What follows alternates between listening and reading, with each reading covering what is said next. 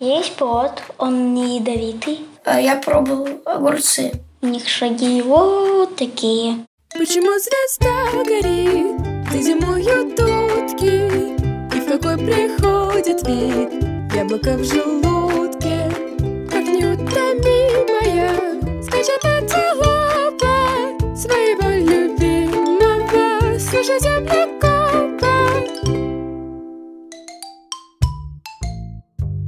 Всем привет! Вы слушаете научный подкаст «Полтора землекопа» студии «Либо-либо». А я ваш землекоп, Илья Колмановский. В этом подкасте я, землекоп, отвечаю на вопросы землекопчиков, то есть на ваши вопросы. И у нас такая новость. Раньше этот подкаст можно было слушать только на Яндекс Музыке, но теперь мы выходим на всех площадках. Поэтому я очень прошу вас найти наш подкаст на любой площадке, на Google Podcasts, на Apple Podcasts, в других местах, и поставить нам там оценку, написать отзыв и рассказать об этом подкасте в соцсетях, чтобы как можно больше землекопчиков узнали, что подкаст теперь есть везде, и мы бы с вами не потерялись.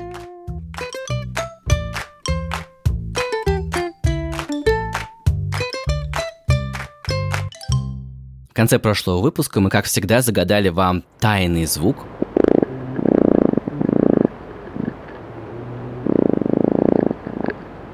И это были звуки, которые издает влюбленное животное, у которого мозг размером с маковое зернышко. И это была плодовая мушка. Если вы оставите на подоконнике пакет с бананами, там обязательно заведутся такие крошечные полупрозрачные мушки. У них очень простой очень маленький мозг, и ученые их очень любят. Потому что если понять, как работает простой мозг, то мы узнаем, как работает сложный мозг, мозг человека. Я подозреваю, что из названия выпуска вот это вот передвижение так называемых фруктов вы ничего не поняли. Что за так называемые? И вообще, что это еще за передвижение? У них же нет ног. Лежит какой-нибудь апельсин на столе и лежит. А я вам говорю, что они постоянно куда-то движутся. Сейчас вы сами все поймете. Вот первый вопрос. Здравствуйте, землекоп. Меня зовут Лёва, и мне 8 лет. И я задаюсь вопросом, почему у манго такая большая косточка, а у яблока такая маленькая. Вы наверняка помните Леву, мы с ним уже разговаривали в первом выпуске про ушную серу. Он переехал в Финляндию, а еще он от удивления время от времени хлопает в ладоши. Вот вторая часть нашего с ним разговора. Давай начнем немножко сначала. Зачем вообще нужны косточки? Ну, смотрите. Например, есть дерево. А, Я помню то, что вы один раз э, рассказывали про про про про про про про про про про про про про бабушку. Это точно такая же история. И ну им нужно каким-то образом размножаться, чтобы это появилось про про про про про про что-то там. Потомки. Да, потомки.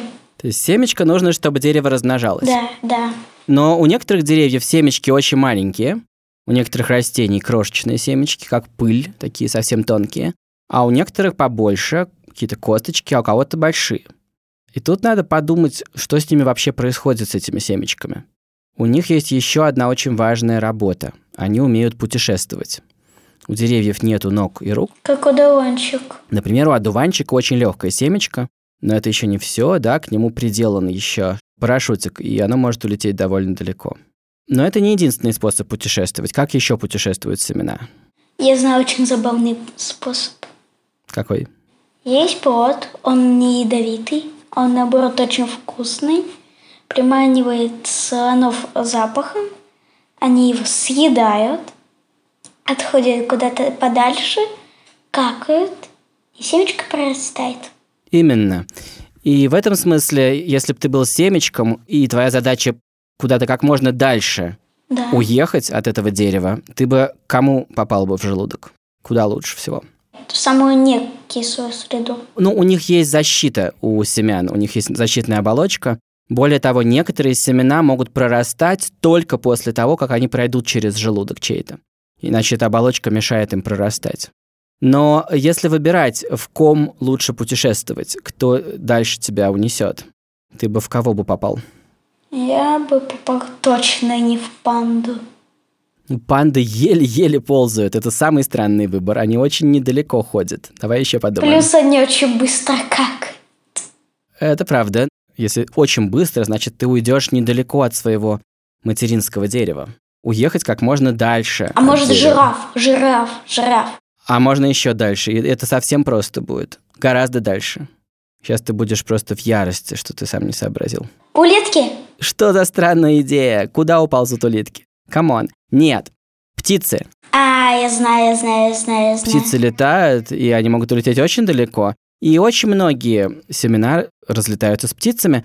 Как правило, все красные ягоды рассчитывают на внимание птиц. Но, Лева, манго явно не рассчитывает на внимание птиц. Такие огромные косточки, как у манго или авокадо, явно рассчитывали на кого-то другого. Да. Ученые считают, что когда-то, несколько тысяч лет назад, на Земле жили огромные млекопитающие, для которых косточка авокадо была просто, как для тебя, ну, зернышко гречневой каши. Это были гигантские ленивцы, которые жили в Южной Америке. И мы думаем, что у манго тоже был такой распространитель семян. И сегодня они остались без этого распространителя, без какого-то гигантского, может быть, слона, который ел манго и разносил в кишечнике их косточки. Но манго заставила человека разносить свои косточки. И человек уносит очень далеко, на другие континенты даже. Ну, смотрите. Первый вопрос догонку. Почему манго не сделала эволюцию и не сделала меньше косточки? Э, не успели. Значит, вот есть большие косточки, распространять их некому. Ну, ничего, сделаем немного меньше. Но даже ведь если они будут немного меньше, их все равно некому будет распространять. И так не работает. Если нужно пройти промежуточные шаги, и они не приносят тебе никакой пользы, эти шаги не произойдут. Так работает эволюция. А второй вопрос. Ну, ленивцы не происходят от слова ленивые. И это правда. Они очень медленно ходят. Да, но я сейчас упомянул гигантских ленивцев, мегатериев. Они жили на Земле и были размером со слона. А, теперь я понял. У них шаги вот такие. Ну вот, я же говорил вам, что так называемые фрукты передвигаются, да еще как. И от того, куда они хотят доехать, зависит размер косточки, цвет самого плода, вкус. Сейчас мы продолжим этот разговор, но после небольшой паузы. Сейчас я вам расскажу про нашего партнера. Партнер этого эпизода – онлайн-школа Фоксфорд. Фоксфорд дает возможность каждому ребенку изучать предметы по индивидуальному плану дома или даже полностью перейти на домашнее обучение вместо посещения очной школы в рамках программы «Домашняя школа-экстернат». И это наша совместная рубрика. В ней я рассказываю, как устроена удаленная учеба в Оксфорде и кто еще работает с детьми в команде этой онлайн-школы. В прошлом эпизоде мы познакомились с командой помогающих практиков, которые работают с учениками Фоксфорда. И это психологи, классные руководители, тьютеры, наставники. Я рассказал обо всех, кроме наставников, поэтому давайте остановимся на них поподробнее. Наставник в Фоксфорде – это такой помощник ученика, который помогает ему справиться с разными сложностями на пути обучения. Наставник поможет разобраться в личном кабинете на платформе, составить удобное расписание и разобраться со сложностями в обучении. Например, вот не хочет ребенок просыпаться по утрам, чтобы смотреть уроки онлайн. А наставник поможет разобраться в причинах и справиться со страхом или нежеланием заниматься. У большинства наставников есть педагогическое или психологическое образование. Подать заявку на программу домашнего обучения можно на сайте Фоксфорда прямо сейчас. Но если вы хотите сначала познакомиться со школой, то у меня для вас есть промокод либо Fox. Он дает скидку 20% на занятия с репетиторами, и вы можете воспользоваться им уже сейчас, а действовать он будет до 31 декабря 2022 года. Все подробности в описании под выпуском. Здравствуйте, Илья. Меня зовут Сэм. Я живу возле Сан-Франциско. Мне восемь с половиной лет. У меня такой вопрос. Чем фрукты отличаются от овощей? Например, дыня с косточками в середине. Чем отличается от тыквы, похожей на дыню? Это очень справедливое замечание. А самое главное, Сэм подходит к этому вопросу как настоящий ученый. Сейчас все обсудим. Здрасте. Привет, привет, Сэм. Это отличный вопрос, и у меня есть для тебя отличный ответ.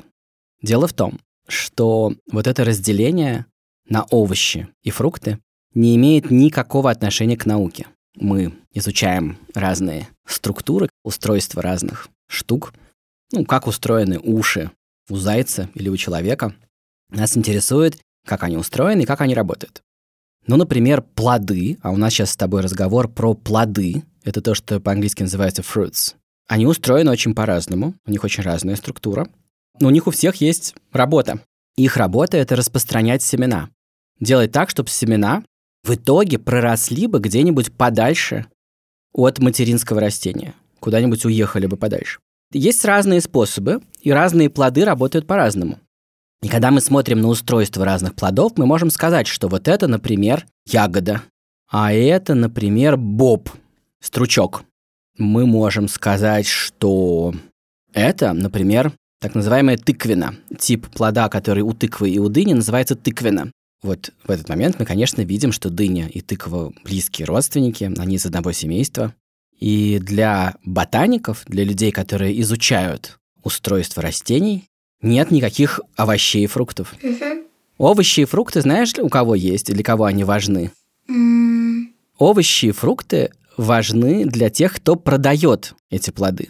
Потому что люди хотят покупать фрукты для десерта, а овощи для того, чтобы их жарить и запекать или есть сырыми на основную часть еды, да, в качестве там салата. Поэтому в магазине у тебя будут фрукты на одной полке, а овощи на другой. Но это два слова, которые нужны тем, кто продает эти плоды. А тем, кто, как мы с тобой, изучает эти плоды, эти два слова совершенно не нужны. Мы знаем, конечно, что тыква и дыня очень похожи, ты совершенно прав. Ну, тут есть такое еще дело, что, ну, фрукты, как правило, более сладкие, чем овощи. Хотя овощи тоже бывают довольно сладкими.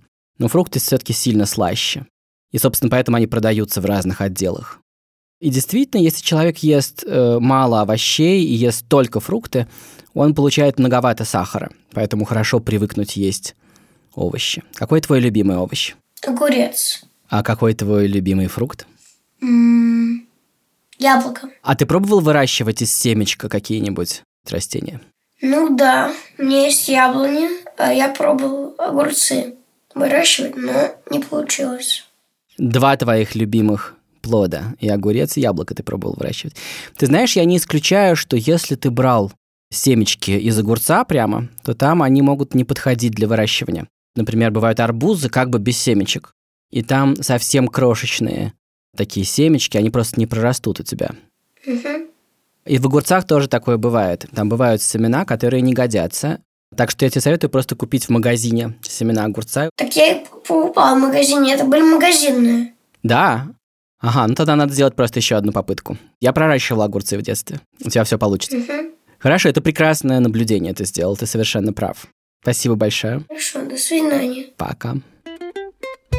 Ну вот, теперь вы поняли, почему я весь выпуск говорил так называемые фрукты, да?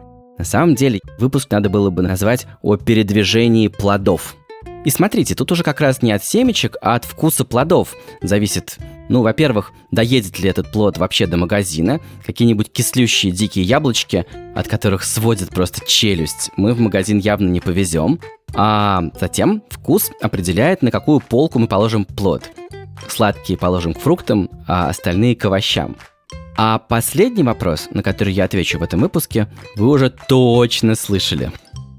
Здравствуйте, меня зовут Ева, мне 9 лет, я живу в Бергене, и у меня вопрос такой. Как выглядит яблоко в желудке? Почему звезда горит, где зимуют утки, и в какой приходит вид? Яблоко в желудке, наконец кто-то спросил.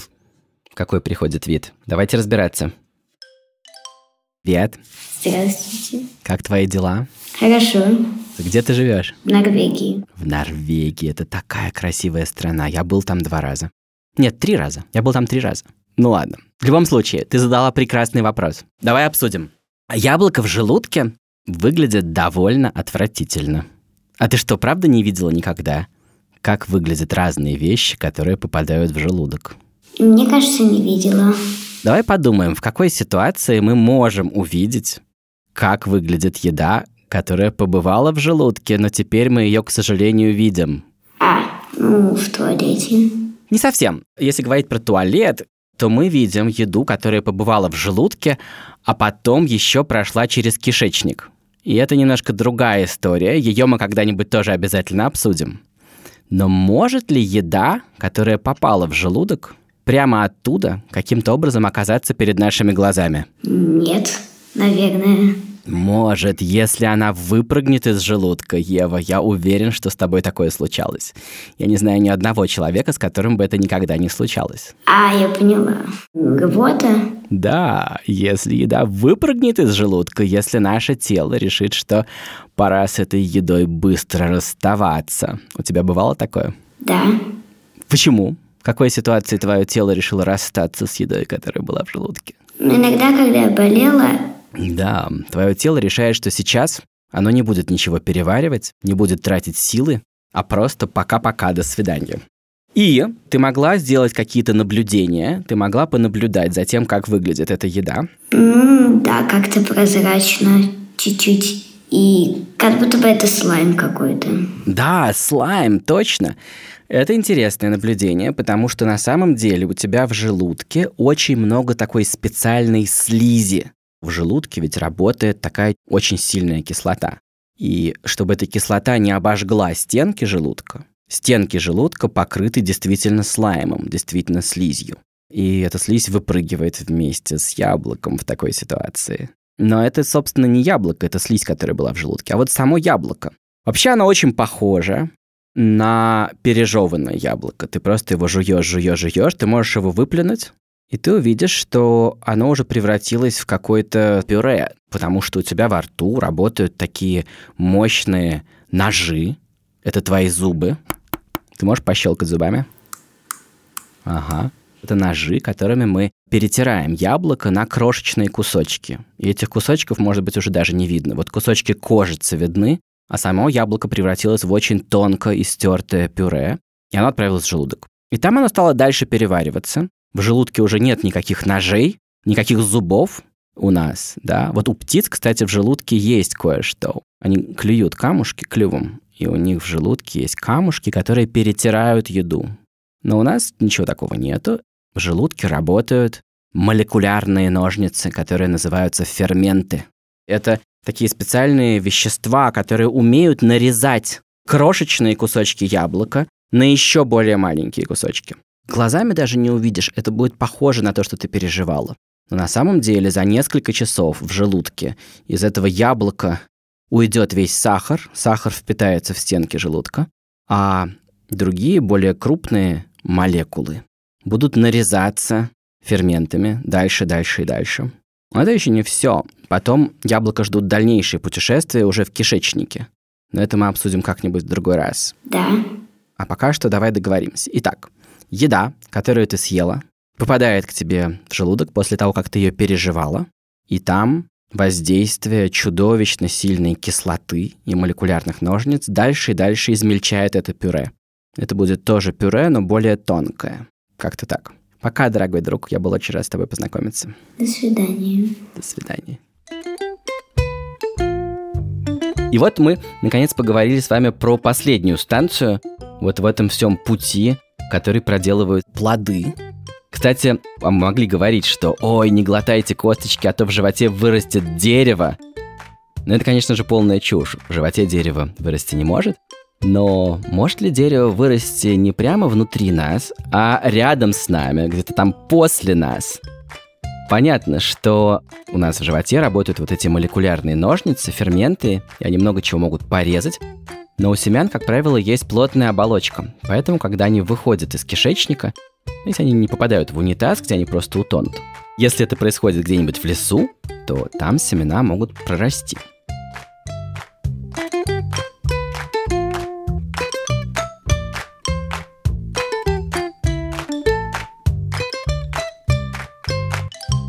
А теперь наступило время для нашей постоянной рубрики «Тайный звук».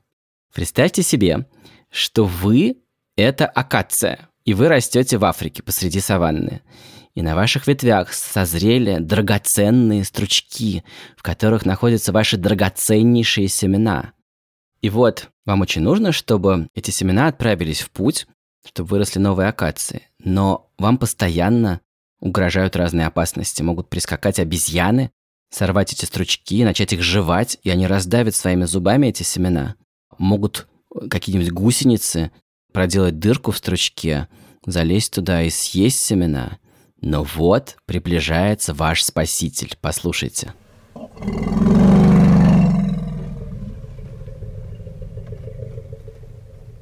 Кто это такой? И почему вы, как акация, очень рады, что вот этот спаситель сейчас наберет полный рот ваших стручков и двинется дальше в свое путешествие? Попробуйте угадать, а отгадка будет в следующем выпуске. Вы слушали уже третий выпуск подкаста «Полтора землекопа» от студии «Либо-либо». Если вы хотите задать мне вопрос, вы можете сделать это через Telegram-бот. Ссылку мы оставим в описании. Над выпуском работали редакторка Настя Якубовская, продюсеры Паша Боровков и Настя Медведева, звукорежиссер Паша Цуриков. Музыку для нашей замечательной песенки написал композитор Эдуард Колмановский, слова придумал Александр Колмановский, вокал записала Манюня Волкова – а над аранжировкой работал композитор Алексей Зеленский. А я ваш землекоп Илья Колмановский. Пока-пока.